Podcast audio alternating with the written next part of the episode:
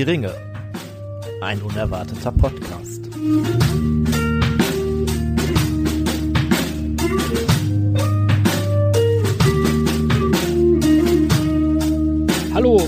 Herzlich willkommen zu einer neuen Folge Hör die Ringe, ein unerwarteter Podcast. Wir begrüßen euch heute ähm, ja als dynamisches Duo, behaupte ich jetzt mal. Ähm, wir sitzen quasi an ganz alter Wirkungsstätte beim Tim im Wohnzimmer, heute nicht Dynamisch, im grünen. lethargisch, das werdet ihr dann ja sehen. Ähm, ja, jetzt habe ich hier die Stimmung zerstört. nicht im grünen Drachen. Ähm, wie gesagt, bei Tim im Wohnzimmer und deswegen ist es vermutlich keine Überraschung, mal abgesehen davon, dass er sich ja quasi selber gespoilert hat, dass äh, der liebe Tim heute mit mir da ist. Und ähm, ja, zusammen wollen wir euch mitnehmen, nochmal alle Handlungsstränge einfangen, nachdem ihr in letzter Zeit mit Lord of Weed und Sauron höchst selbst von uns ja zu Also Gebassmaschinen Wichtige schon gesagt und dann dachten wir, was nehmen wir jetzt noch? Auf jeden Fall, ja, das Thema ist vielleicht ein bisschen, bisschen drüsch oder, oder dröge im Vergleich zum vorangegangenen, aber nichtsdestotrotz im Buch, im Film ähm, ein wichtiger Knotenpunkt, würde ich sagen. Und äh, Ja, das heißt, nachdem wir euch jetzt hier so auseinander zerstört haben, indem wir euch Sauron um die Ohren geworfen haben, Nebenthemen. Was haben wir eigentlich vor Sauron gemacht? Die ganzen bösen Sachen, so Harald und so, ne? genau, Das heißt, eigentlich einmal quer durch die Weltgeschichte kehren wir jetzt quasi an den gemütlichen Herd zurück und sammeln erstmal alle unsere Schäfchen und Pferdchen und Geisterchen und was auch immer ein. vielleicht noch den ein oder anderen Speer dabei. Ähm, und jetzt wollte ich eigentlich einen wunderschönen Übergang zu den Genussmitteln machen, von wegen apropos Knoten. Tim, hat äh, dir der Tabak denn schon einen Knoten in die Zunge gedampft? War der Tabak noch nicht?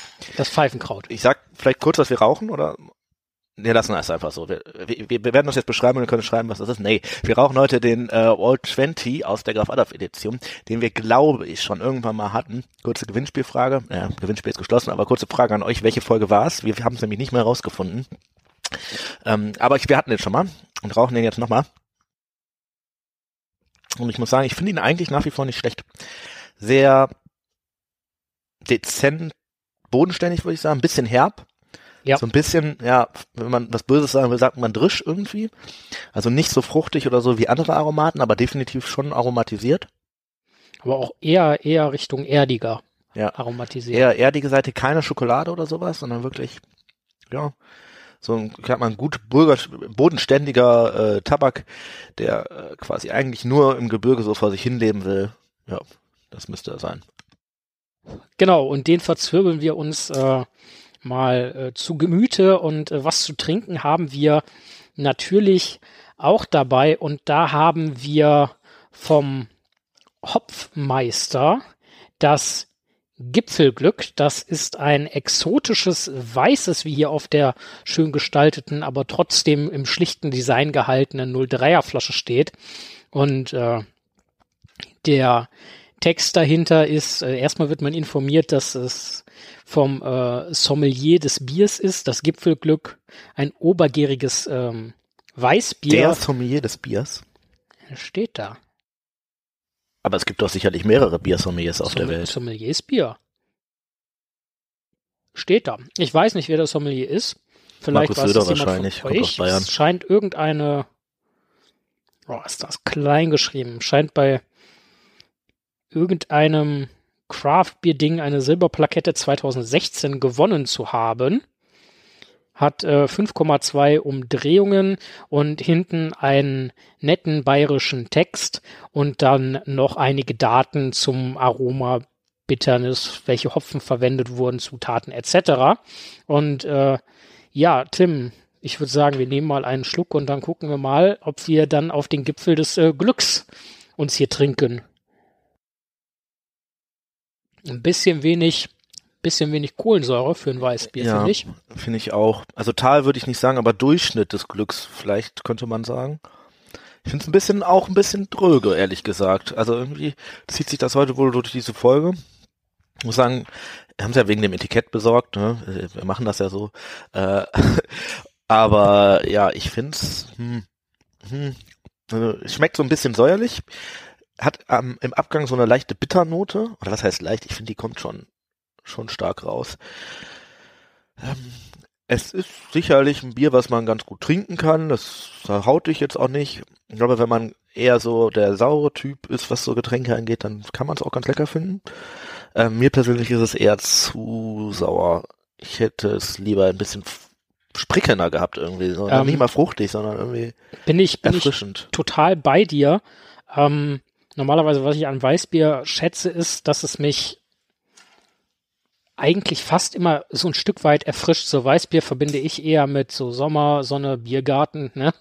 Ähm, und dann einen schönen, guten, vollen Schluck und dann, und dann prickeln und, und runter und, aber ich bin auch hier bei dir, ich finde es auch etwas sauer und halt nicht so wirklich was dagegen.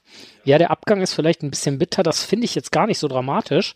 Ähm, aber spritziger, prickelnder und mundfüllender, Ja, es fehlt so ein bisschen der, der Pep. würde ich, ne? ja, Es fehlt der Pep, würde ich sagen. weil du hast es im Mund und, also um Gottes Willen, es ist jetzt nicht irgendwie wie Brackwasser, also, aber Es ist auch kein du Kölsch, hast es, ne, du hast aber- es im Mund und irgendwie, weiß ich nicht, fehlt so ein bisschen die bierige Frische. Ja, das sehe ich ähnlich, ehrlich gesagt. Also ich, Also kann man mit Sicherheit mal ausprobieren. Vielleicht haben wir auch ein bisschen Pech einfach mit der Flasche gehabt, dass nicht so viel Kohlensäure drin ist. Das ja, wir ja hatten ja sein. zwei Flaschen und das war ja anscheinend in beiden so, ne? Hm.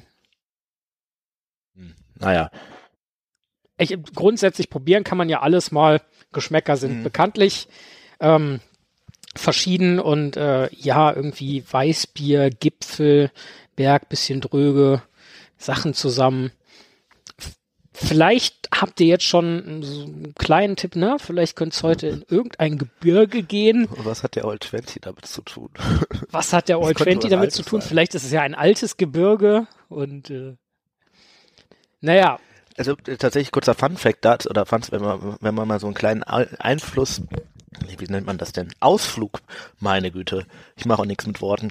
Ähm, wenn man so einen kleinen Ausflug äh, in die ähm, quasi historische Geografie von Mittelerde macht. Das Nebelgebirge ist ja so ziemlich das älteste, weil Melkor das damals noch aufgetürmt hat. Mhm. Das Weiße Gebirge scheint so eine Art Ausläufer von dem gewesen zu sein, weil das ganz am Anfang wohl auch zum Beispiel die Pforte von Rohan dazwischen gar nicht gab, sondern das war halt auch einfach Gebirge, weswegen ja dann auch einige Elben da kleben geblieben sind und so weiter. Ähm, das heißt, vielleicht ist es doch ein altes Gebirge. Insofern passt das vielleicht. wir hätten uns ein wenig ein Mühe mehr Pep äh, gewünscht, ein wenig mehr Pricklichkeit und andere, über Das die ist wir gleich Wort. reden, hätten sich auch gerne mehr gewünscht. Aber naja, ob sie es bekommen haben, wie sie fertig wurden und äh, wo das Ganze wann wie stattfand, das Ganze liegt etc., das erfahrt ihr wie üblich nach dem nach dem Musikstückchen. Bis gleich.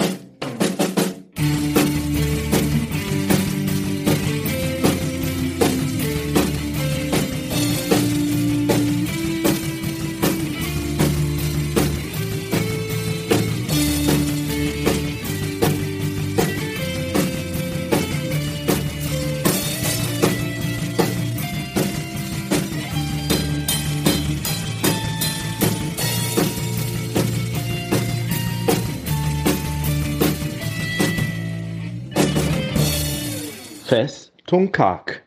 So, ja, also ob ihr es erraten habt, wir sind uns nicht ganz sicher, aber wir verraten es euch, dann könnt ihr sehen, ob, falls ihr geraten habt, ihr richtig lagt.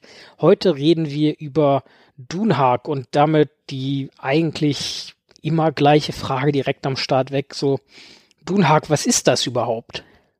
Oh, äh, Dunhag ist eine Festung in Rohan, liegt ja ziemlich in der Nähe von Edoras tatsächlich, also am äh, Edoras liegt ja so ein bisschen in der Ebene drin, aber schon am südlichen Ende der Ebene. Und wenn man das quasi weiter ins Gebirge geht, kommt da irgendwann ein Tal, das ist das Hagtal und wenn man das Hagtal bis zum Ende durchgeht, landet man am Ende in dieser Festung. Ähm, und das ist so ein bisschen die Haus- und Hoffeste der Rohirrim, noch nicht mal so sehr Helmsklamm, das liegt ja eher so ein bisschen weiter im Westen.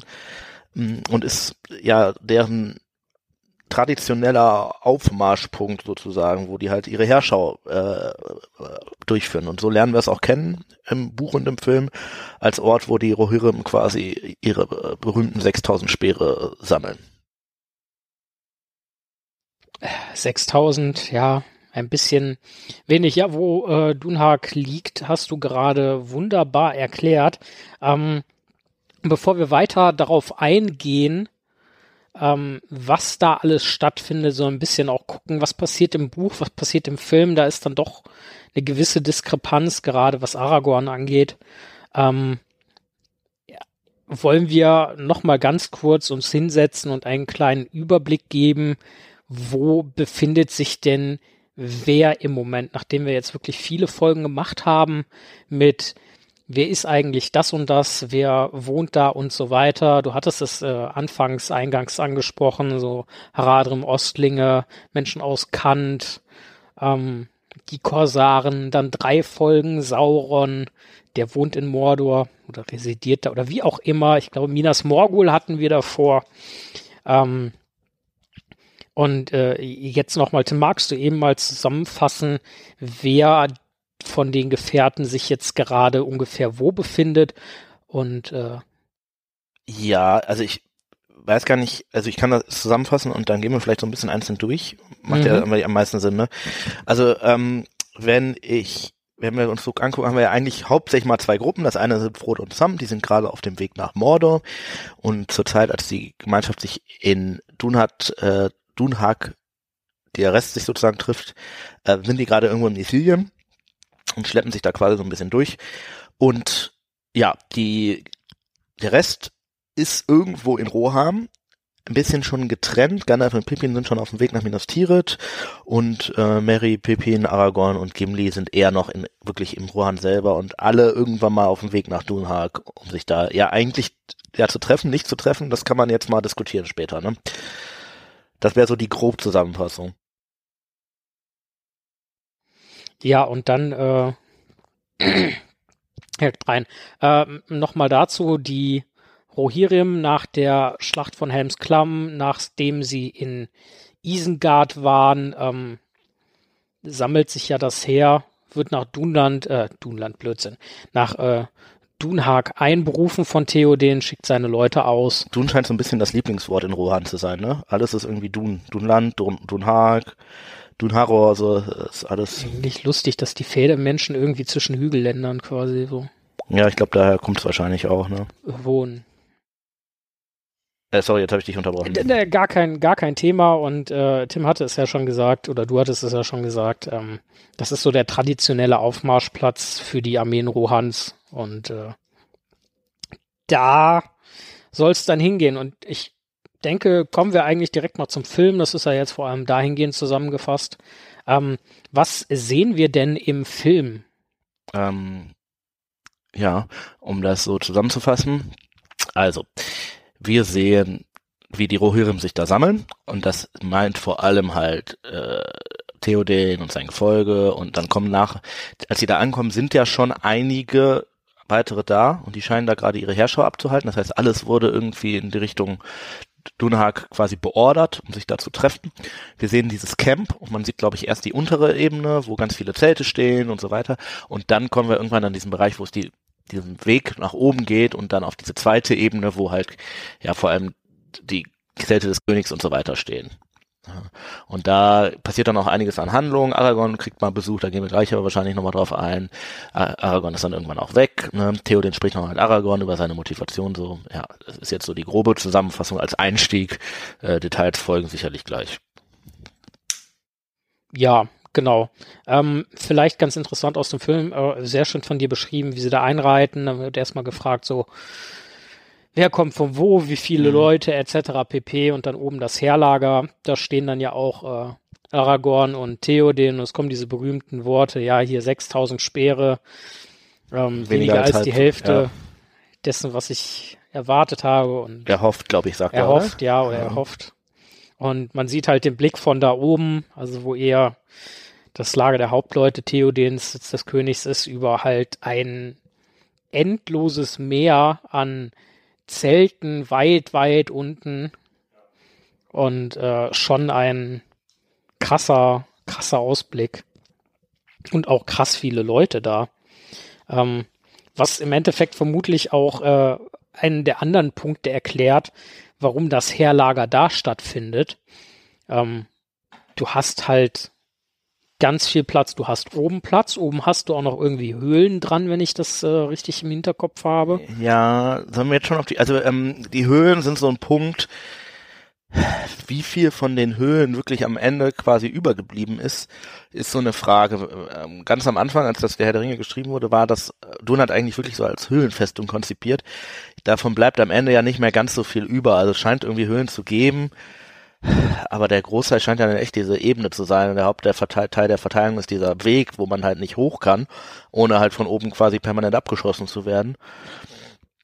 Ja, ich glaube, die Höhen selber sieht man im Film auch gar nicht so wirklich. Ja, da sieht man, glaube ich, wirklich nur die Ebenen. Ähm, wie viel davon wirklich noch überbleibt, ja, unklar. Unklar bis ein paar, würde ich sagen. Was wir aber im Film sehen, ist ja quasi der Eingang ins, ins Weiße Gebirge auf die Pfade der Toten oder Richtung Pfade der Toten.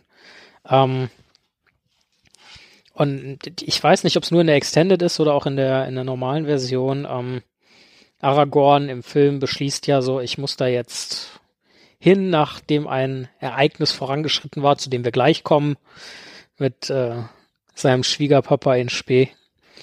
Und äh, reitet dann dahin und Legolas und Gimli folgen ihm, haben ihn da im Film schön abgepasst. Mhm. Und äh, man sieht halt davor, wie ein, ein Rohirrim irgendwie ein Pferd hat, was närrisch ist. Und Eomer sagt, ja, hier der Schatten des Berges macht die alle nervös. Da ist nichts Gutes und da verschwinden sie da in Nacht und Nebel den Pfad runter. Tja, woran das liegen könnte. Aber wo, wo beginnt denn der Pfad der Toten wirklich? Das ist ja ein Stück weiter hinten, ne? Ja, das ist jetzt nur eine Definitionsfrage sicherlich, ne? Also Theoden sagt ja irgendwie, du hast die ersten Schritte schon gemacht, was halt bedeutet, ja, ähm, die sind im Endeffekt schon drauf, so jetzt mal ja, erklärt. Ähm, und das muss ja bedeuten, dass die Pfade der Toten einfach weiter unten im Harktal oder gegebenenfalls theoretisch sogar schon in Edoras starten konnten. Ähm, und dann halt durch Dunhag weiter ins Gebirge führen, um dann am Ende auf der anderen Seite in Erech wieder rauszukommen. Ja. Ähm, wie schon, wie schon angesprochen, so, da ist ja die Nummer mit dem Schwiegerpapa Elrond im Film. Man sieht einen verhüllten Reiter, der langsam diese, diese gewundenen, gewundenen Wege, diese, diese Serpentinen da hochreitet, endlos hoch. Dann wird Aragorn geweckt und kommt ins Zelt des Königs, der König lässt Privatsphäre, dann enthüllt sich da Elrond. Und die Frage, die wir uns mit Sicherheit alle stellen, ist, wie findet Elrond Aragorn? Ja. Und, generell, wie, wie, wie kommt der da hin? Also das ist eine gute Frage. Und, und, und alles, weil der sitzt ja eigentlich im Bruchtal und das Timing im Film ist ja, ist ja absurd gut. Ja, ja, also die, das, die Timing-Frage ist eine sehr gute, weil äh, also aus Bruchteil nach ähm, nach da unten ist ja sicherlich, pff, also bist du schon eine Weile unterwegs. Ich sag mal mindestens mal 20 Tage mit Pferd und so. Ähm, und du umgehst ja mit Pferd vermutlich auch das Nebelgebirge. Ich kann mir kaum vorstellen, Wissen wir eigentlich, wie Elrond da hingekommen ist? Nee, er wird wahrscheinlich durch Im, die Pforte von ist er einfach nur sein, ja. zack, zack, zack, die Serpentinen hoch mhm. mit dem Pferd und zack ist er da, ne? Weil im Buch ist es ja auch anders. Da hat äh, Aragorn ja schon längere Zeit sein Schwert. Ja, ja, da kommt Elrond da ja gar nicht vor, ne? Also, ja. ähm, Nee, also wissen tun wir es nicht, aber er muss wirklich quasi schon sehr frühzeitig losgeritten sein. Also spätestens eigentlich als die Gemeinschaft Florian verlässt, so ungefähr. Mhm. Ähm, ja, und da, dafür hat er natürlich wirklich ein sehr gutes Timing. Er wird natürlich so ein bisschen gehört haben, wo die sind, weil das der Helmsklamm und so, das ist dem ja wahrscheinlich auch nicht verborgen geblieben. Äh, ja, aber, aber ja. trotzdem sich, also was ich mir denke, gut, ne, im ja, Buch ist es ja alles, im, im, im Buch ergibt es ja alles Sinn, im Film ist das wirklich schön gemacht. Ja, wobei man im Buch auch sagen muss, er nimmt ja so ein bisschen die graue Schar-Elrond-Rolle ein. Mhm. Und auch die kommen ja so ein bisschen just in time, ne? Also auch die müssen ja frühzeitig losgeritten sein. Ja, aber das wird ja da doch durchaus als, wir haben eine ungefähre Ahnung, wo wir hin wollten und wir suchen ja auch schon ja, eine Zeit lang. Ja, ja, das stimmt. Ne? Also, und es sind ja auch mehrere. Das heißt, du kannst ja, also, was sind das, 100, 150 Mann oder Ich glaube 30. Ah, ne, nee, 150 waren zu viel, genau. Ähm, äh, damit kannst du ja auch eine viel größere Fläche abdecken, als irgendwie jetzt ein Elrond auf dem Pferd. Ja. Ja, und im Film ist es, ja. glaube ich, sogar Asphalot, auf dem er kommt. Das heißt, er ist auch nicht irgendwie zu Fuß über übers Nebelgebirge, hat sich dann in Lorien ein Pferd genommen oder so, sondern wird ja auch runtergeritten sein, dann einfach durch die Pforte von Rohan an Isengard vorbei, wo sich auch die Frage stellt, der hat ja eigentlich vor nicht allzu langer Zeit erfahren, dass Saruman da Verrat begangen hat und Riesenterz und Mhm. dann lässt er das Schwert im Film auf Arwens Geheiß quasi neu schmieden und, und bringt das dann da runter. Ja, es ist so ein bisschen Lieferung, ne? Also man würde sich von diversen Lieferdiensten ähnlich schnelles Liefern wünschen. Kommt aber meistens nicht vor. Und ja, ich, ich glaube, also gut, Saruman ist dem wahrscheinlich egal, weil er weiß, dass der gerade im Krieg ist und sich sicherlich um, nicht um den kümmern wird. Aber klar, die Frage bleibt schon, wie, wieso ist das Timing von Elrond da so gut, ne? Das stimmt. Ich habe mir da nie so großartig Gedanken drüber. gemacht. Ich bin ja einer von denen, die zuerst die Filme gesehen haben. Ähm, naja gut, dann habe ich erfahren, vieles, was ich in den Filmen dachte, sei halt so, äh, habe ich, nachdem ich die Bücher dann gelesen hatte, erfahren, oh, das ist ja gar nicht so. Ja. Ähm, aber ich habe wirklich nie darüber nachgedacht, so dieses Timing von Elrond und was da alles hätte schiefgehen können und, und was wäre passiert, wenn er das Schwert nicht dahin gebracht hätte und, und, und. Es ist ja eine Wahnsinnsreihe eigentlich. Das, ja, das, das, das stimmt. Ähm, und an den, also wir bleiben jetzt mal im, eben noch im Film. Ähm, wieso bekommt Aragorn ausgerechnet da Andoril? Das ist natürlich schon eine gute Frage.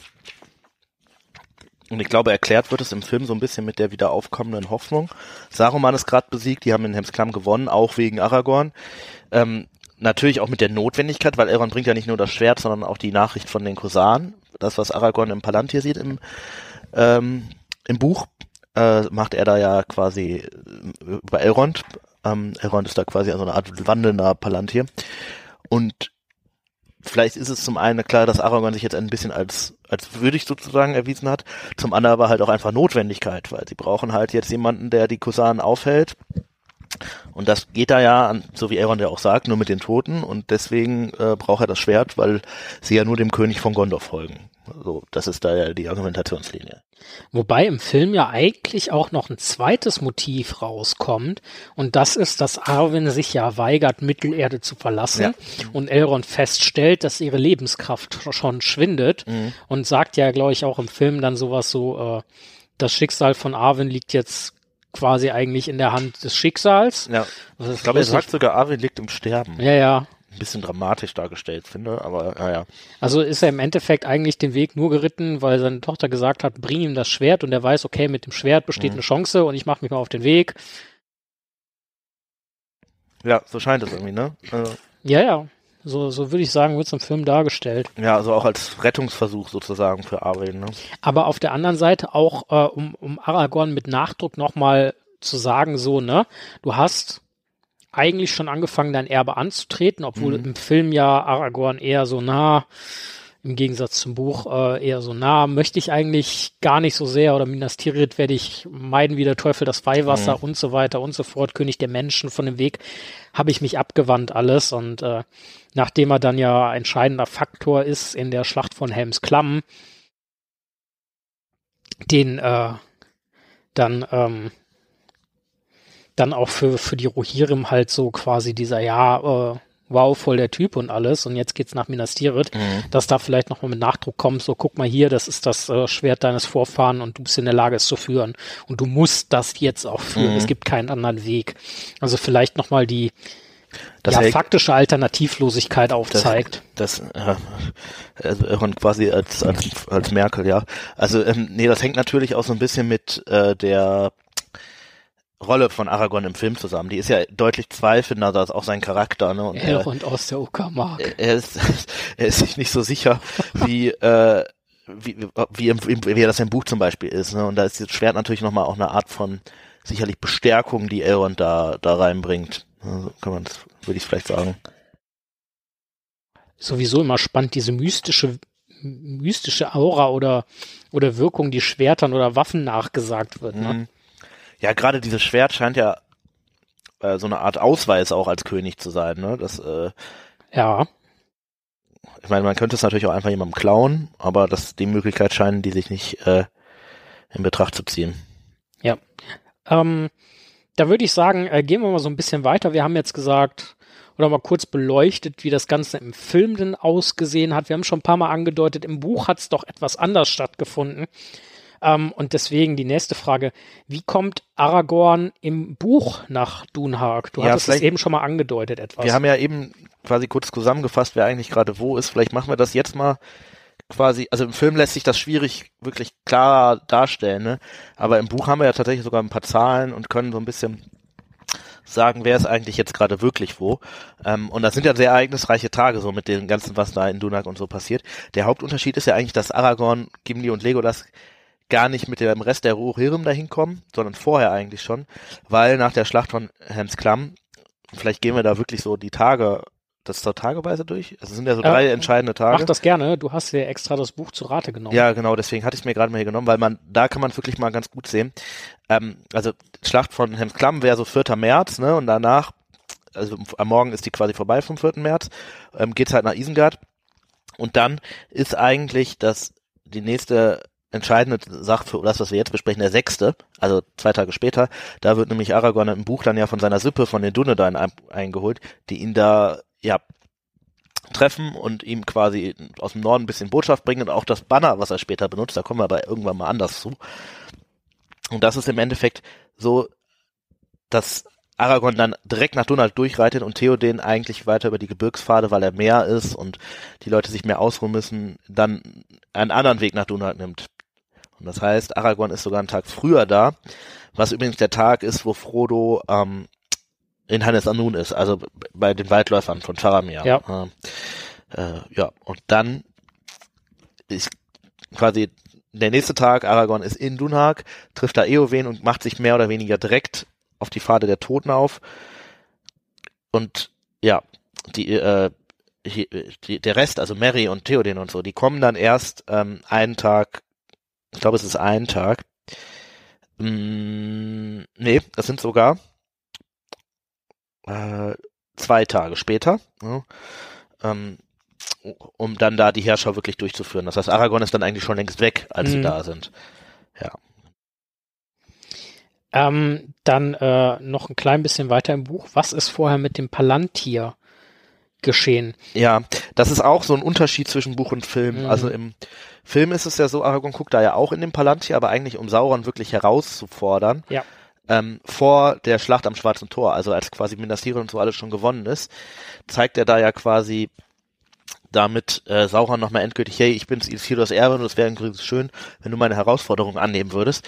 Und das macht er ja im Was Gott, sei, was Gott sei Dank im Film nicht vor dem schwarzen Tor als äh, Fight ausgetragen wurde. Ja, ja, genau. Wir sprachen in der letzten Hauptfolge sozusagen drüber.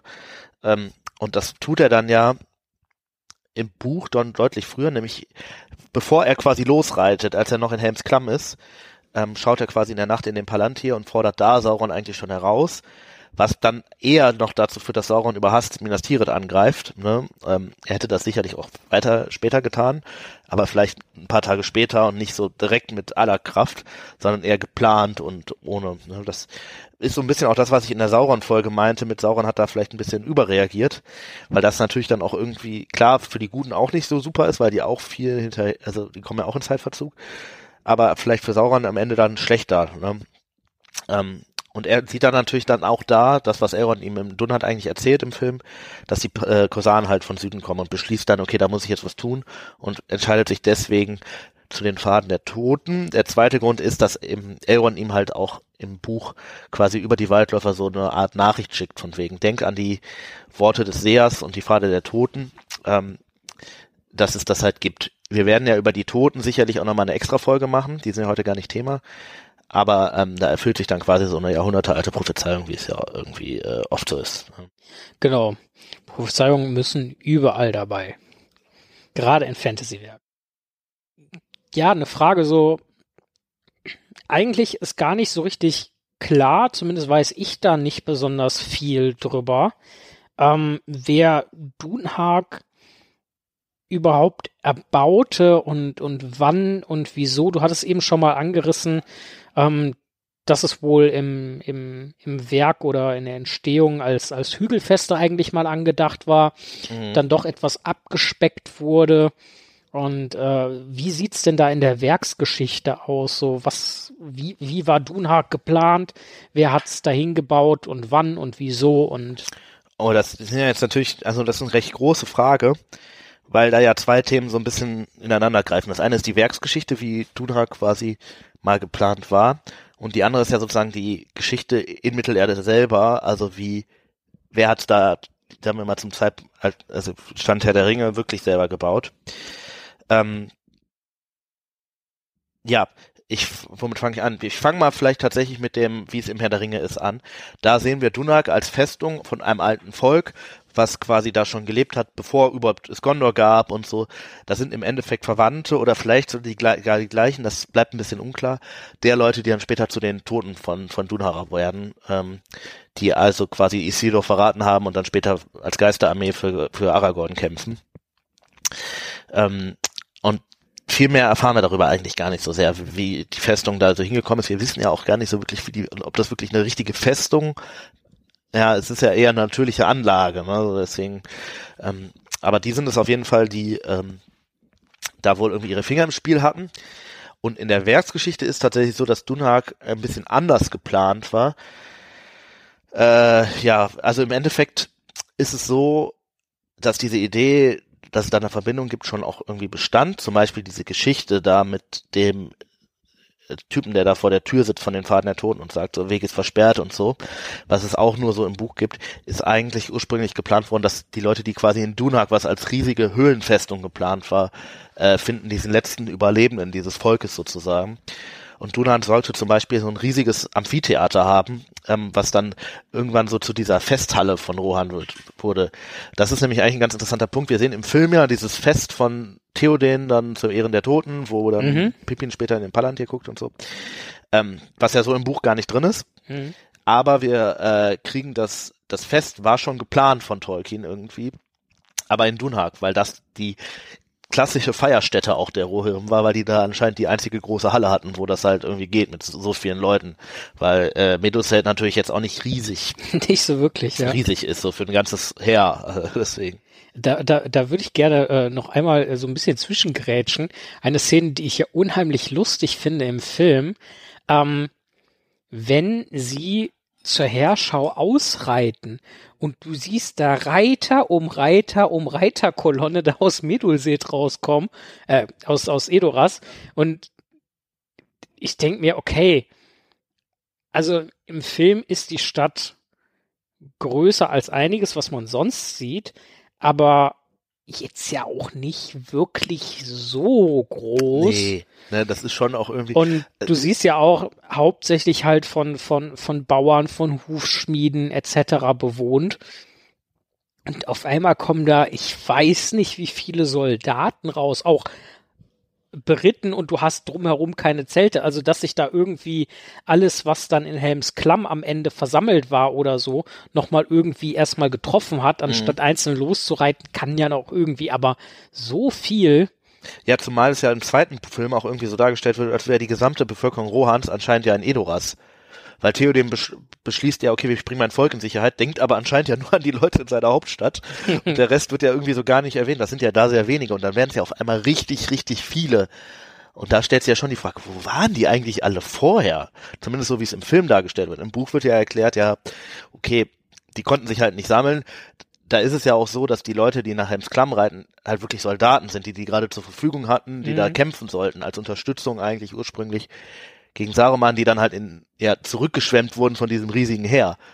Dieses, dieser Aspekt, dass da das gesamte Volk quasi versteckt ist, den gibt's ja so im Buch da gar nicht. Ne? Mhm. Da äh, vielleicht nochmal äh, der Verweis auf eine unserer Narrenparaden-Folgen. Ich glaube, inzwischen äh, so über die Zeit sind so drei veröffentlicht worden oder so, mhm. ähm, wo wir auch ein bisschen, und es kann auch sein, dass wir es in der Isengard, Saruman oder so Folge nochmal wiederholt haben, ähm, so Rohans Volk ist ja total breit verstreit, verstreut, die Militäreinheiten sind verstreut und alles. So, ja. warum zum Geier rennt Saruman mit der kompletten Armee einfach auf Helms Klamm? Ja, ja, und, äh, äh, aber, aber das aber, ist auch nicht, das ist auch nicht das Thema jetzt. Ähm, noch, noch mal etwas äh, zurück. Also, so viel quasi zur Werksgeschichte und wer hat das erbaut und wann und wieso. Ähm, was ich überlegt hatte, als ich die Frage jetzt eben las, war, hm, wäre es nicht irgendwie möglich oder vielleicht auch einigermaßen plausibel. Du hattest es gesagt, vielleicht haben es einfach die Leute, die dann Isildur den Eid geleistet hatten, erbaut, aber hätte es nicht auch sein können, dass die Numenora da gebaut haben? Also es gibt ja diese Aussage im Buch, dass das quasi in der Zeit gebaut wurde, eigentlich, ich weiß gar nicht, ob die in, in das endlich gültige, da müsste ich gleich mal nachsehen. Zumindest war das auch mal angedacht, dass das quasi ungefähr dann gebaut wurde, als Sauron das erste Mal Baradur erbaut hat. Mhm. Und dass das eher so die wilden Menschen aus dem Gebirge waren, weil Numenor da gar nicht so krass war. Die haben ja Kolonien gegründet in Mittelerde, aber halt eher ja an den Küsten. Und das ist ja schon, auch wenn es in Gondor ist, recht, also oder im ehemaligen Gondor mit Rohan. Ne? Ja, es ist schon relativ weit rein. Es ist ja und auf der anderen Seite vom Gebirge auch. Ne? Mhm. Ne? Und ich denke, könnte mir vorstellen, dass diese Kolonien dann oft auch halt quasi auf der Südseite des Gebirges geendet hatten, wo das Meer halt auch ist. Ähm, ja. Und im Norden, dass das gar nicht so krass durchgekommen ist. Weil ansonsten hätten die Numenor ja wahrscheinlich die Menschen auch unterjocht, denke ich mal so, zumindest im, ja, sag mal, am Ende ihres Schaffens. Also. Guter Punkt. Ich sag mal so, Isildur hat ja zumindestens ist da hingegangen, hat gesagt, dafür geworben oder vielleicht auch einfach nicht nur geworben, sondern vielleicht auch ein bisschen gedroht, so, ja, entweder Sauron oder ich oder das Böse oder ich. Ja, ja, klar. Ähm, die Frage ist halt, wie viel haben, sind das, ist das wirklich das gleiche Volk oder, ne? Das ist ja auch so ein bisschen so eine Sache, dass dieses, diese Dunhag-Idee, ähm, ist auch immer so ein bisschen durch gegeistert. Erst war Dunhag zum Beispiel der Name für das, für den Berg, ne? Also, äh, nicht für die Festung an sich, sondern über den Berg, der da drüber ist, mhm. wo dann halt dieses tote Volk leben sollte. Das hat sich dann auch ein bisschen so gewandelt, dass das schon eher die Festung ist und dass das der Standort dieses toten Volks noch weiter ins Gebirge rein geplant wurde irgendwie, ne?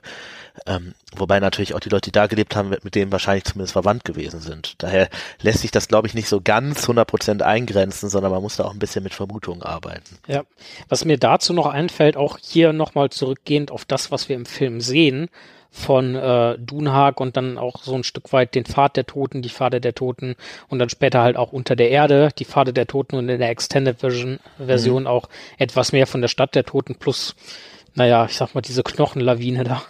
Ja. Schädellawine. Ja. Minimal übertrieben. Ähm, hätte man auf jeden Speer irgendwie noch drei, drei, drei Schädel stecken können. Ja. Ähm, so, da frage ich mich halt auch, wer soll denn da gelebt haben? Ja.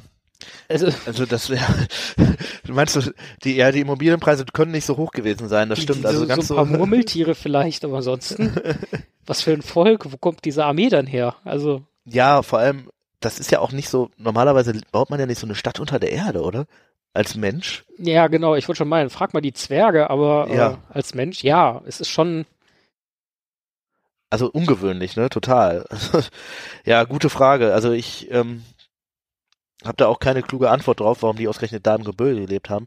Außer vielleicht, dass die Idee war, halt sich wirklich von Sauron zurückzuziehen, ne? Und vielleicht die Idee hm. wirklich war, hey, lasst mich in Ruhe ihr könnt ja euren Krieg führen und aber wir bleiben da raus und dann macht es natürlich irgendwie Sinn, dass man sich unter die Erde zurückzieht oder auch so eine Festung halt hat. und vielleicht haben sie ja auch ein bisschen weiter ins Land noch hineingewohnt, dass sie halt auch so doch so ein bisschen in den Ebenen Rohans. Ja, wahrscheinlich sogar, ne, Siedlungsgebiet ich auch, dass das auch eher so der Rückzugsort ist, ne? wenn dann jemand kommt, wo man sich hin zurückziehen kann und das, das Leben eigentlich doch auch eher in der Ebene stattfindet. Ja. Ähm, hat also wir haben jetzt ein bisschen spekuliert, ein bisschen gemutmaßt ähm, und vielleicht auch einige gute Antworten gegeben, aber hat Gondor mal irgendwas gemacht mit Dunhag? Hat das für Gondor mal eine Rolle gespielt? Also, Also ich meine, eigentlich ist das ja ein Geschenk für die, ne? Das ist ja eine super Festung, so schon aus natürlichen Gründen, ja, die genau. man wahrscheinlich auch nicht so krass unterhalten muss. Ich weiß halt nicht, Und wie letzten Endes so das, das Land, was ja später den Rohirrim gegeben wurde, das Mhm. wurde denen ja von Gondor gegeben. Ja, ja, genau. Deswegen Also, ist die Frage, hat Gondor da vorher irgendwie was die gemacht? müssen es zumindest gekannt haben, denke ich, weil es war ja auf deren Mhm. Gebiet. Sie werden es auch wahrscheinlich genutzt haben, schätze ich mal, als sie noch mehr waren, weil auch das ehemalige Rohan, das war ja beeinwohnert, wie sagt man das? Äh, be, be, Einbewohnert. bevölkert, be, bevölkert.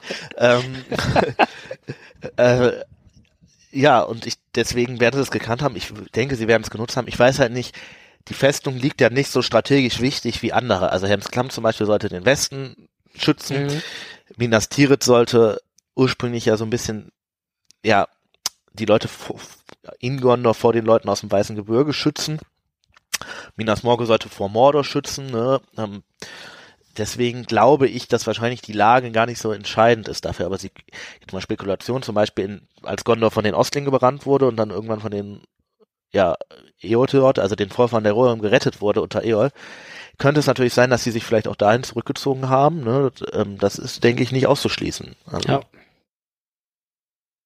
Gut, auf jeden Fall später, und da sind wir jetzt, das ist unser Stand, äh, ist Rohans Aufmarschgebiet, Festung, Hügel mit engem Weg, gut zu verteidigen, was auch immer. Ähm, etwas, was man sich hier mal angucken kann, was interessant ist.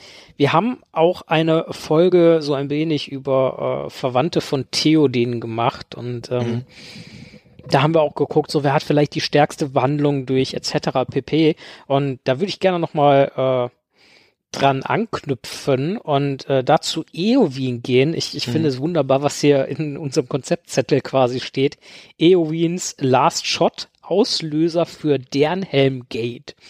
Dazu sei vielleicht gesagt, ähm, für diejenigen, die nur die Filme gesehen haben, ähm, Eowyn ist ja auch mit in diesem Heerlager und ähm, ist mit ihrer Situation wird ja immer unzufriedener und möchte gerne mitkämpfen, aber darf nicht und äh, Mary wird auch zurückgelassen im Film und da heißt es dann von Eomer, glaube ich, ich äh, zweifle nicht an der äh, an, an, an seinem Herzen, sondern Mhm. nur an der Reichweite seines Arms.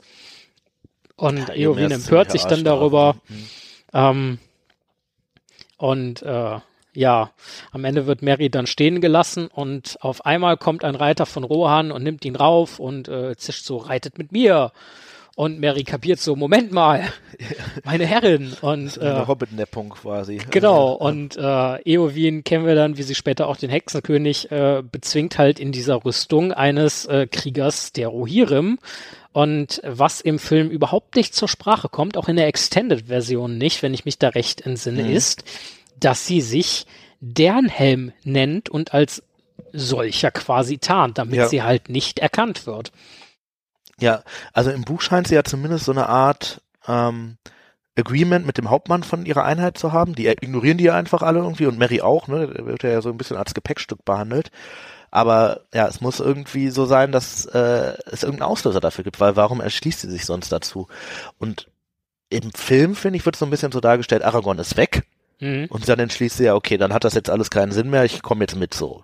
So würde ich das verstehen. Richtig ihre Motivation erfahren, tut man da, glaube ich, leider gar nicht richtig. Ja, ich glaube, ich glaube, die kann man so ein bisschen aus dem, was sie vorher sagt und macht, schließen. Auch das eine Szene, ich glaube, nur aus der Extended Version. Sie trainiert halt mit dem Schwert in, in, in, in der goldenen Halle, glaube ich sogar. Und, oder ist das in Helms Klamm? Das- Ich meine, nee, das ist in der goldenen, Halle. ne? Ähm, in der von, Halle.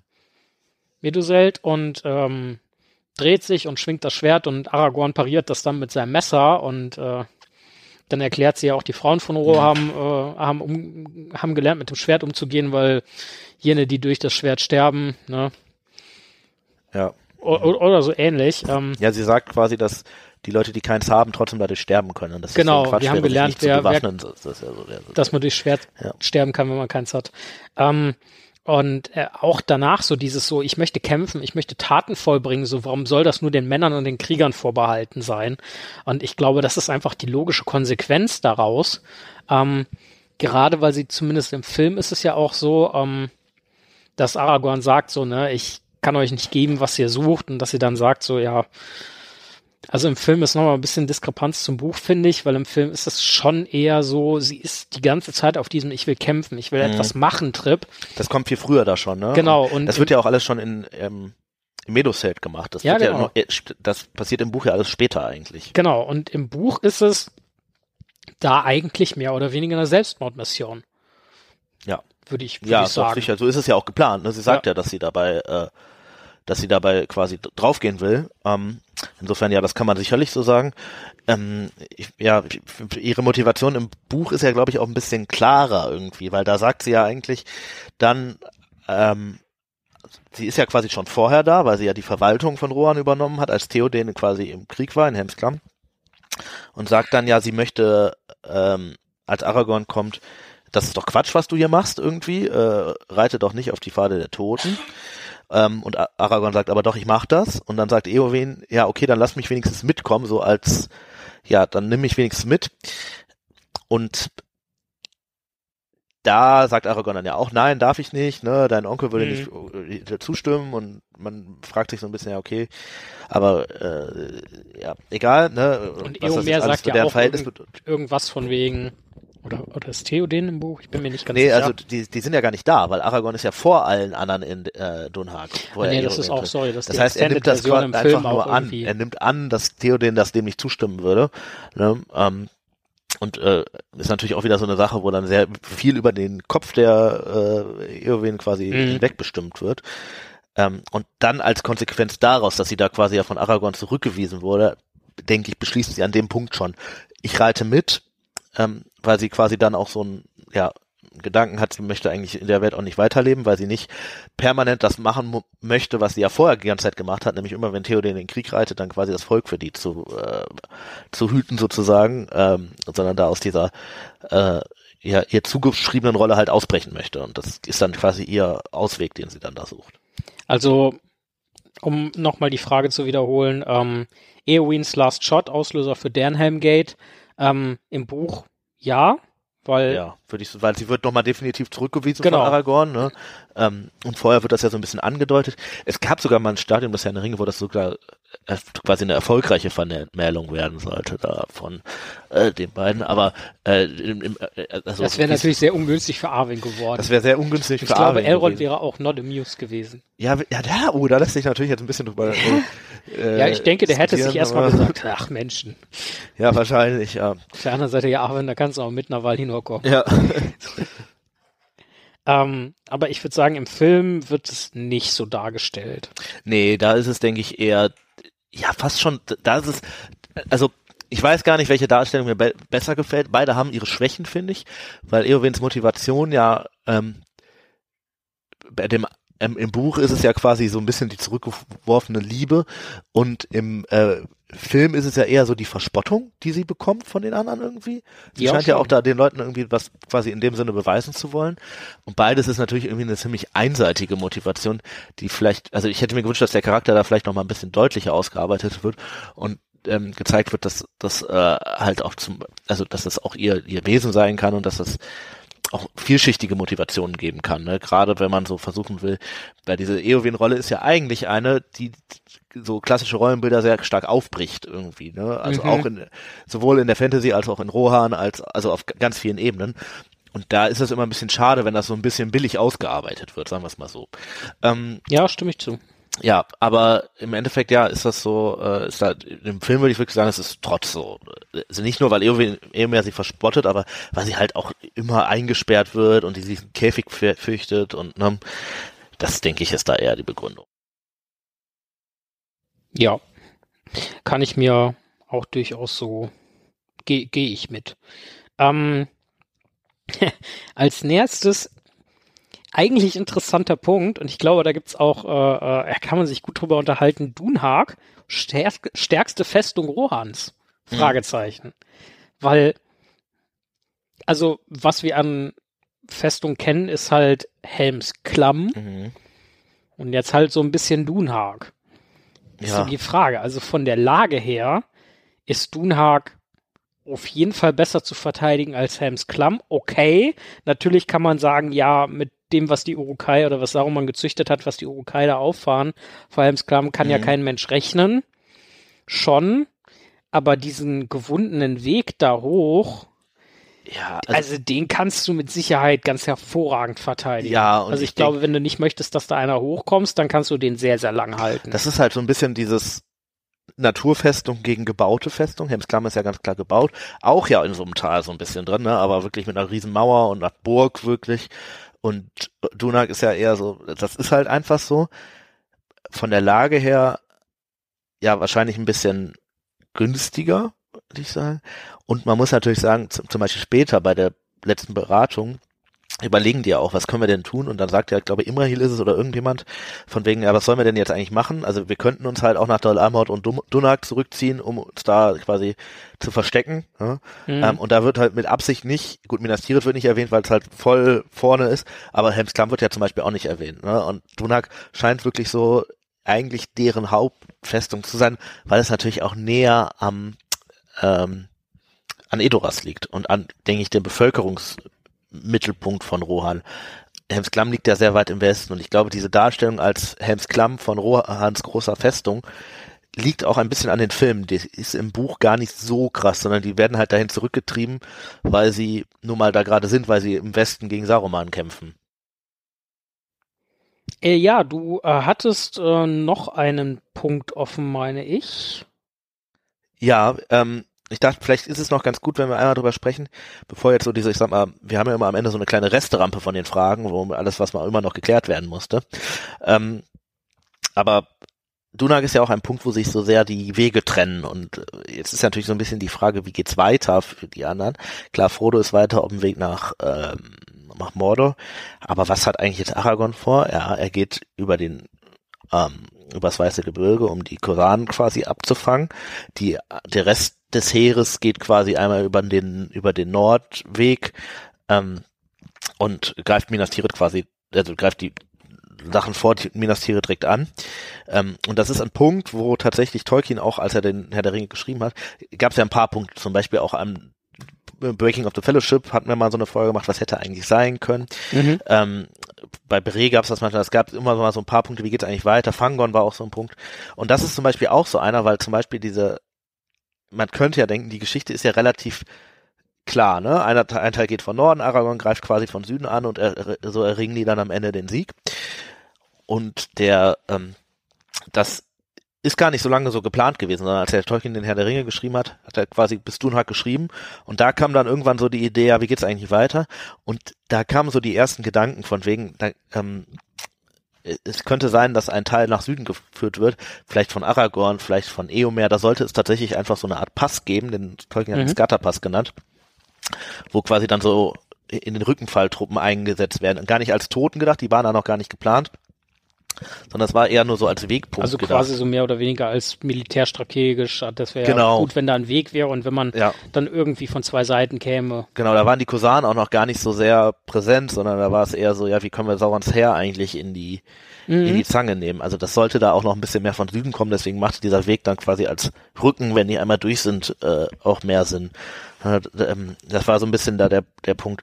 Und da gab es in Dunak so ein paar Überlegungen, was halt alles sein könnte. Und deswegen gibt's da halt auch so relativ viele Versionen von, wie das ausgesehen hat, weil immer wieder neue Ideen kamen. Was macht eigentlich Eomer? Was macht Aragorn? Das war zum Beispiel auch da geplant, als das so skizziert wurde, wie die Story weitergeht. Aragorn soll quasi mit den Rohirrim an einem Stadium nach Minas Tirith reiten. Die sollen quasi schon rechtzeitig kommen, also bevor der Belagerung und dann Morde erstmal zurückwerfen und dann kommt eine zweite Welle und treibt die wieder zurück und dann werden die quasi von Eomer, der von Süden gekommen ist und diesen Aragorn-Weg gegangen ist, dann komplett äh, gerettet. Genau, ja, also da gab es ja. viele verschiedene Ideen, wie das weitergehen könnte. Ja. Spannend. Spannend nochmal ein bisschen, ja, ich sag mal, Werkshistorie und Gedanken von Tolkien hier zu hören. Äh, ich würde dann tatsächlich zu der Resterampe an äh, Fragen ja. zurückkehren, ähm, die ja auch immer eine gewisse Launigkeit mitbringt. Ähm, und zwar die 6000 Speere. Ähm, ich, ich möchte hier an der Stelle nochmal darauf eingehen, dass ich ja zuerst den Film gesehen habe. Ähm, Und da dachte ich mir halt dann auch, der erzählt was wie 6000 Speere und das ist nur weniger als die Hälfte, die halt erwartet worden wäre. Wo, wo sind die, ja? Ich dachte, in Rohan gibt's irgendwie vielleicht 500 Leute. 500 Leute plus ja. nochmal irgendwie 150, die da mit Eomer reiten. Wo, wo, wo waren die in Helms Klamm? Ja, aber das ist ja irgendwie sowieso so ein Punkt, was, also zum Eomer ist ja genau der gleiche Punkt also, eigentlich. Also ne? Der reitet da, geht ja davon aus, dass da mindestens 14.000 Leute beritten ja. unter Waffen stehen. Ja. Also, Wo sind die denn die ganze Zeit? Vor allem, weil, also das ist ja beim Eomer schon genau das gleiche im zweiten Teil, äh, als er da Aragorn, Gimli und Legolas auf dem der Wiese umzingelt. Wie viel sind denn das? 100, 100, 50, da sind nicht viele. Und dann reiten die da, äh, quasi kommen die aus, aus dem Norden und retten die bei Hans Klamm und da kommen eine Million Rohirrim irgendwie diesen Hang runtergepest und du denkst so, Alter, hä, wie, haben, haben die sich vermehrt? Haben die welche irgendwie gefunden irgendwo? Also das ist so ein bisschen, äh, das wird natürlich äh, im Buch ein bisschen mehr erklärt. Gandalf sammelt auch Leute, ne, die ja, ja. gescattert sind und so, aber trotzdem ist das so eine, so eine Wundervermehrung. Das ist anscheinend ja irgendwie das Gleiche. Wo kommen all diese Rohirrim her? Ne? Also wenn man sich so vorstellt, dass deren Reich quasi alles nach Helms Klamm geflogen, geflohen ist vor Saruman und der ja auch deswegen die dahin verfolgt, also Filmversion jetzt, ne, fragt man sich schon, also ganz ehrlich, also sag mal, 12.000 Briten Rohirrim hätten die 10.000 Urukai wahrscheinlich äh, eher gekriegt. Also das wäre äh, ja. wäre besser gelaufen irgendwie, ne? Ähm, es liegt halt daran, dass im Film dieser Aspekt mit, dass Rohan sehr zerstreut ist und dass Theo den lange nichts tut, um die halt zu sammeln und so, der geht da halt ein bisschen mehr unter, als er es im Buch irgendwie tut. Ne? Da, ja, ähm, aber, aber trotzdem, was ich mir denke, ist halt, so die Westfold, ne, die, die fällt ja, das ist ja allen ja. bekannt. Ja, außer Gondor. Oh, ja. Außer Gondor, genau. ähm, wo war Gondor, als die Westfold fiel? Ja, habt ihr irgendwie mal Signal gesendet? Ja. Der Bescheid gegeben? Ja. Ähm, wir haben unsere eigene, naja, was auch immer, das ist eine Frage, die müsste man eigentlich auch in einer Folge mal durchdiskutieren. Ähm, woran hat's hier liegen? Aber wirklich, also was ich mir halt denke, so, wo sind die denn überall verstreut? Weil es, Dunländer ziehen marodierend durch Rohan. Orks ja. ziehen marodierend durch Rohan. Und es scheint niemanden zu interessieren erstmal, ne? So, und es werden, es wird Dorf nach Dorf nieder. Wo sind denn diese ganzen ja. Soldaten? Ja, ja, also das ist schon irgendwie äh, komisch. Vor allem, weil halt auch, ich, ich gehe mal davon aus, dass die Leute, die sich in Dunat sammeln, ja, die Leute sind, also da kommen alle hin, aber die Leute aus der näheren Umgebung werden ja mit einer größeren Anzahl kommen, ne, weil die es nicht so weit haben. Das ist auch so lustig. Und das sind ja die Leute, die eigentlich nach Hemsklamm geflogen sind, äh, geflohen sind, weil das sind ja die Leute, die aus Edoras und Umgebung kommen die Theoden dahin ja eigentlich evakuiert hat. Aber das ist auch so lustig, weil äh, du hattest es äh, in der Folge schon erwähnt, so Theoden reitet da durch und fragt ja auch seine wichtigsten Hauptleute. Ja so, äh, so, wo kommst du her? Ja. Wen hast du zusammengetrieben? Ja, und, und, dann kommen hier mal 300 und da 200 ja, und, und vom Schneebaum sind keine gekommen. Ja, und dann sind da aber trotzdem eine Million Leute und du denkst so, ja, wo kommen die denn eigentlich alle her? Also die, die werden ja nicht die ganze Zeit in Dunak ge ge ge gewohnt haben, für den Fall, dass mal was ist.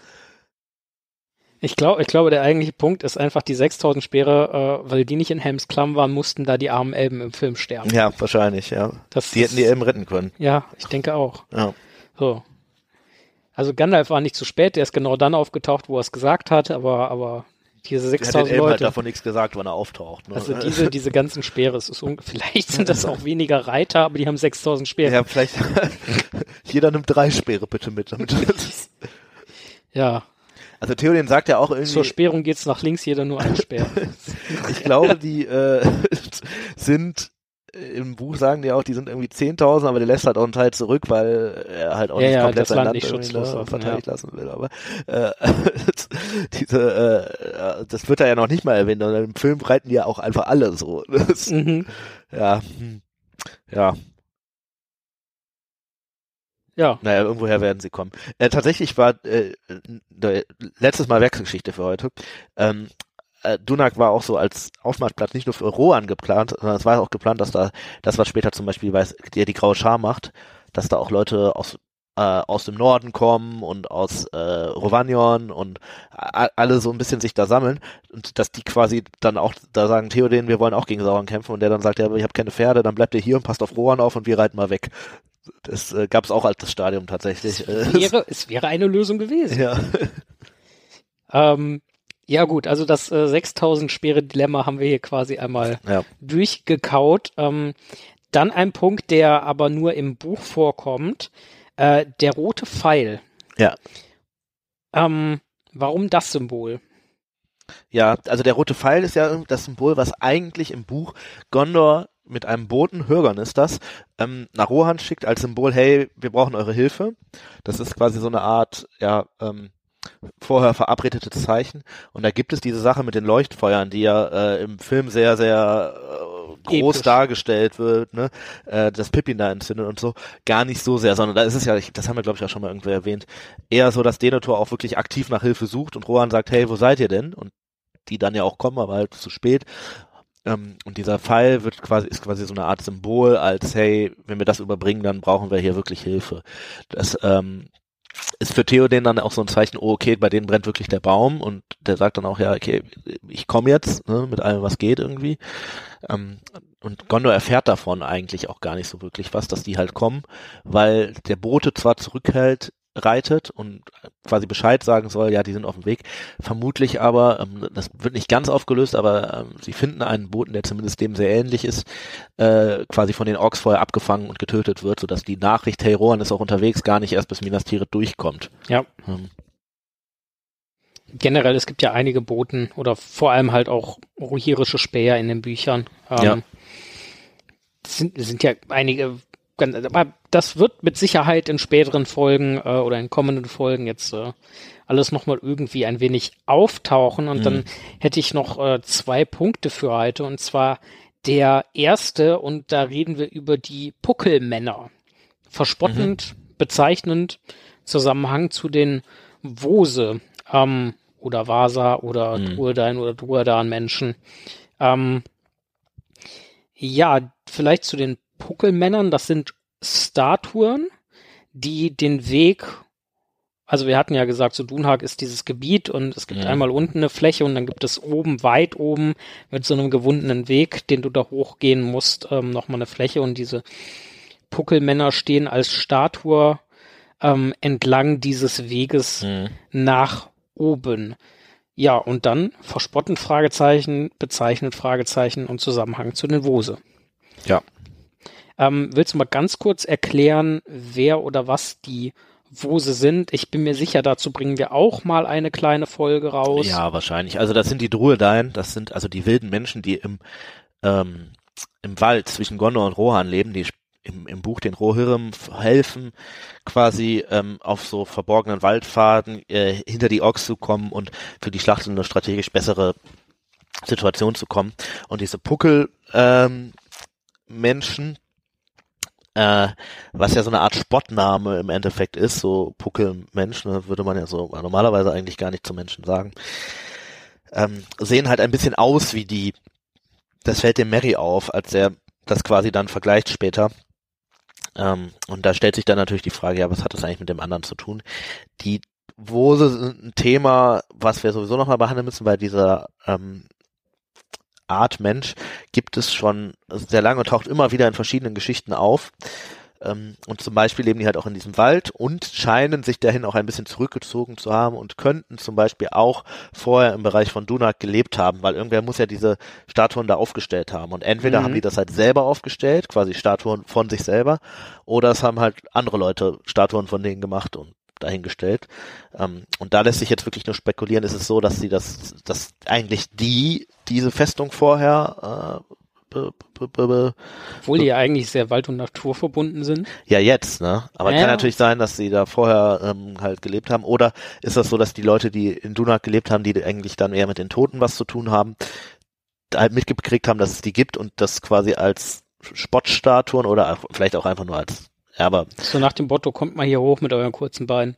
vielleicht irgendwie sowas, ne? Oder vielleicht waren die auch befreundet, ne? Und äh, das ist quasi so eine Art Wächtersymbol, weil wir wissen von diesen Wose zum Beispiel, dass die ähm, als im ersten Zeitalter hatten die auch schon Kontakt zu anderen Menschen und ähm, da war das oft so, dass die bei den bei den Waldvölkern gelebt haben und die haben wohl so ein bisschen die Eigenschaft, die können äh, ähm, ja im Endeffekt durch so eine Art Meditation sich quasi so ruhig fahren, dass sie ein bisschen aussehen wie eine Statue, wenn die nur sitzen. Ne?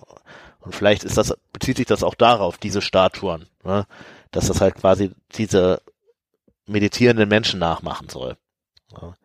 Vielleicht kommt das irgendwie daher. Ja. Aber was da dem Menschen äh, am Ende zugrunde liegt, das ist gar nicht so richtig klar und ich, mir wäre auch nicht bekannt, dass das irgendwo steht. Falls das so ist, äh, könnt ihr uns ja mal schreiben, dann äh, ja, lernen wir auch dazu. Genau.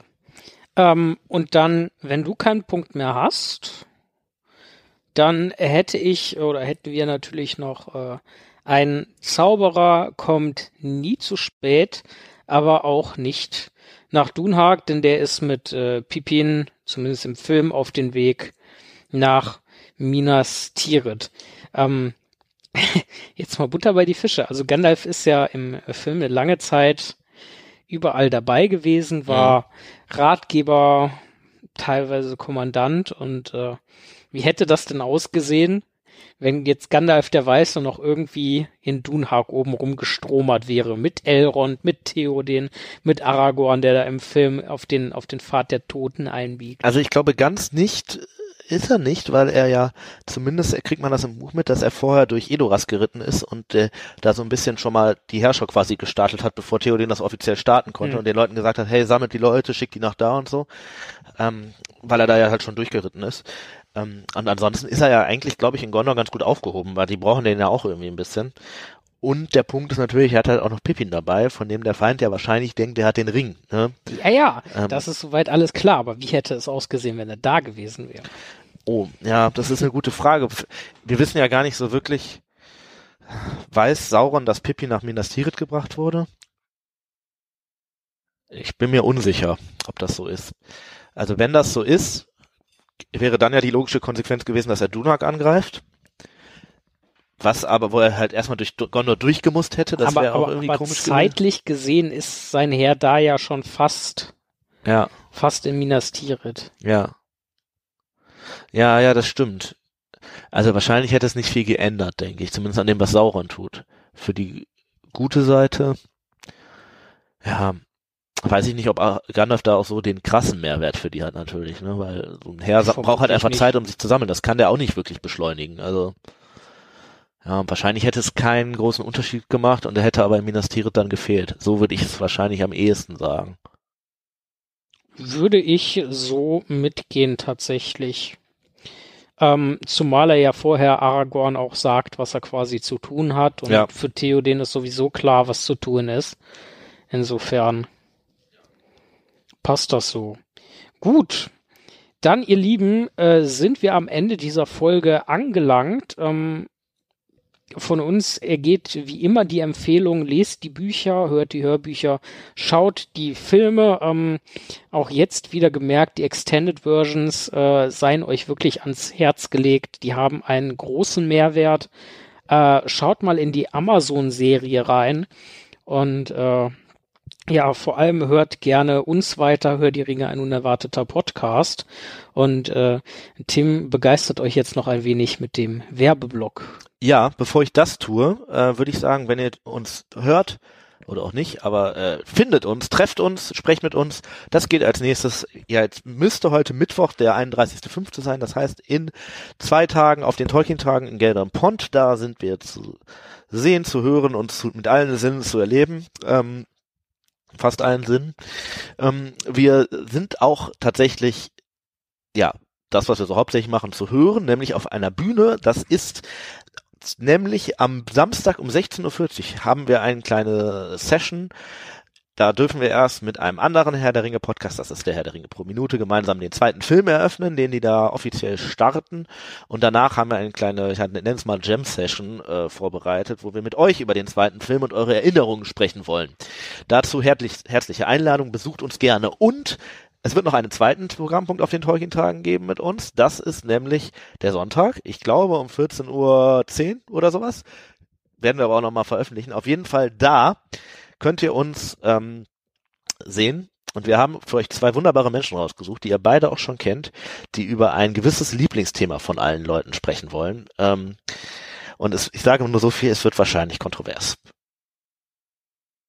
Ich hoffe, es wird kontrovers. Alle hoffen, es wird kontrovers. Und äh, wir haben ganz gut was vorbereitet und äh, wir freuen uns, äh, jeden von euch, der auf den Tolkien-Tagen ist, äh, zu sehen. Also die Tickets, das habt ihr vielleicht mitbekommen, sind ja hängen alle weg. Ja, Ähm, ja, ja. Also vielleicht- jetzt vielleicht gibt's, ich, noch ein paar äh, Tickets am Sonntag, aber wir müssen auch wieder sagen, wir nehmen mal wieder viel früher auf, als wir veröffentlichen. Das heißt, wahrscheinlich sind die alle weg. Vielleicht habt ihr welche bei uns gewonnen. wenn ihr, wenn ihr Glück hattet. Ähm, Und äh, mal angenommen, ihr hattet schon Tickets und alles, dann äh, kommt auch gerne auf uns zu, sagt mal Hallo. Ähm, wir sind immer neugierig, neue Gesichter zu sehen, die uns vielleicht auch mal gehört haben. Ja, Also auch wenn ihr uns nicht gehört habt. Also ich meine, dann kriegt ihr das hier nicht mit, aber ihr, ihr könnt uns trotzdem ansprechen.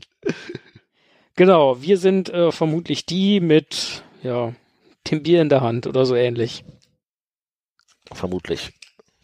Gut, dann würde ich sagen, ein lieben Achso, ich habe den Werbeblock aber dann ganz vergessen, natürlich für so viel externe Werbung.